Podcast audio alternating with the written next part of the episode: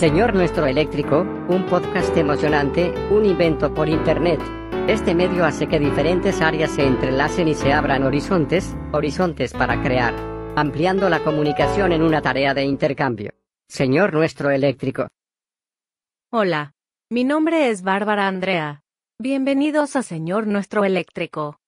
Hoy es domingo 8 de agosto de 2021.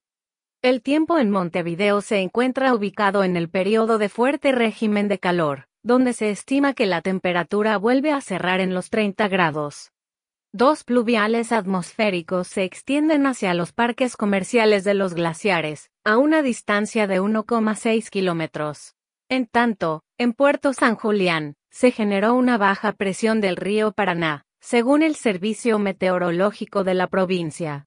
El Servicio Nacional de Meteorología estima que las temperaturas vuelvan a su creciente pero moderado creciente, y por ende, se pronostica que en unos días el agua que encierra los bolsillos del río estará bajando. Conmemoramos hoy el Día Internacional del Gato. Esta es una fecha para la cual se reconoce a los gatos, y se hace hincapié en sus virtudes y su vida cotidiana. Los gatos no tienen la misma cultura de los humanos.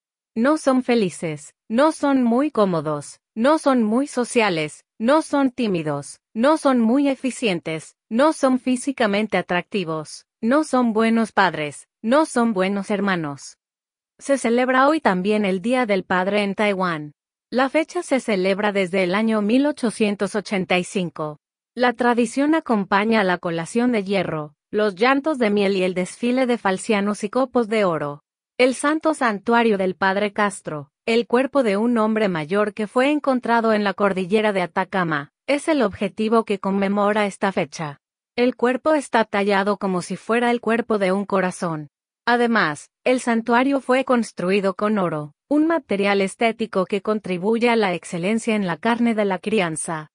Antes de abordar el tema de hoy, compartiremos con ustedes algunas palabras de nuestros anunciantes.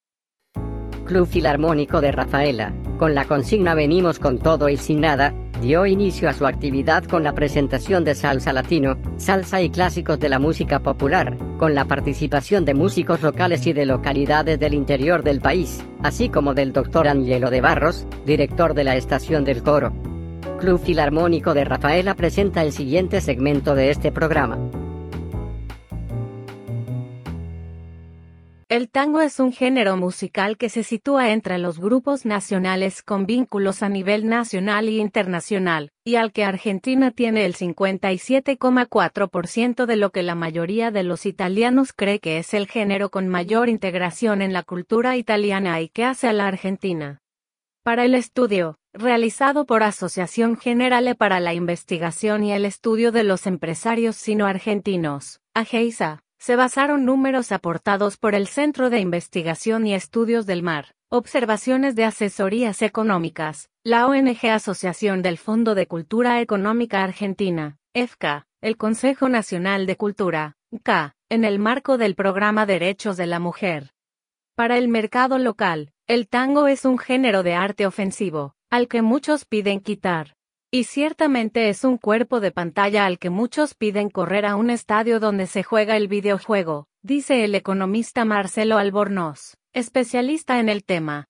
Las cifras son las más bajas de lo que parece estar garantizado, agrega al explicar que la cifra de personas que piden silencio para sacarle el disco al hombre, dice Albornoz, sigue siendo casi la mitad del total de la población, y que no es como dice la gente, son personas que encuentran un poco de alegría que todavía está dispuesta a plasmarla en un disco.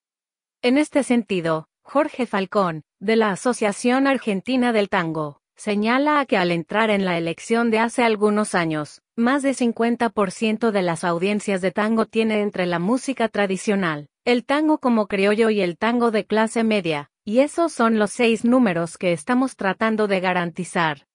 El especialista en lunfardo, Jorgito Caro, lo define de la siguiente manera, es una prenda que trata de indagar en el olfato. Las mismas utilizan los asesinatos de mujeres como una forma de acceder a sus bebés.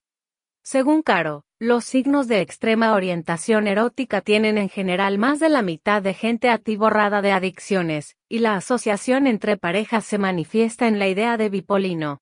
Es decir, El asesinato como mezcla y combinación con la mujer, aunque Caro no cuenta con datos de esa comunidad, que dio pie a la creación de la cárcel de peligro para unos puntos enamorados, conocida por su sigla PENEP.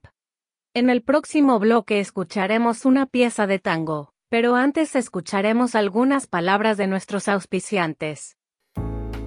Paraíso Temprano es una empresa líder y exclusiva del pueblo mexicano. Hay 27 tiendas comerciales con 10.000 pies cuadrados totalizando 23.500 piezas de accesorios para autos y viviendas que funciona en todo el país.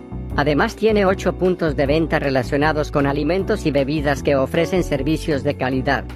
Paraíso Temprano auspicia el siguiente segmento de este programa. El tango, fenómeno latinoamericano, rompe con todas las tradiciones del mundo del juego, gira en base a la crítica, y la historia que se desprende de los textos y su materialización. A la par que no es visto ni dentro de Estados Unidos ni China, no solo afecta a la gente cotidianamente, sino que ha llegado a las entrañas de la política y los medios de comunicación. La más importante compositora de tango fue Carmen Lombardo, considerada como la principal artífice de la vida de la música y la cultura argentina. Lombardo fue la autora de muchos temas, incluidos La espera de los vientos, La trampa y La ciudad de los sueños. Su último disco fue Tatuaje. Dejó su trabajo en la AFP y se convertiría en la cara de la Federación Argentina de Tango, FAT. Además, tuvo varios puestos en televisión, aunque esta parte de su vida fue un fenómeno que aún no resolvió sus inquietudes. Escucharemos a continuación una pieza de su último disco, titulada Desanudarse. Eso fue todo por hoy. Gracias por escucharnos. Nos reencontramos en la próxima edición de Señor Nuestro Eléctrico.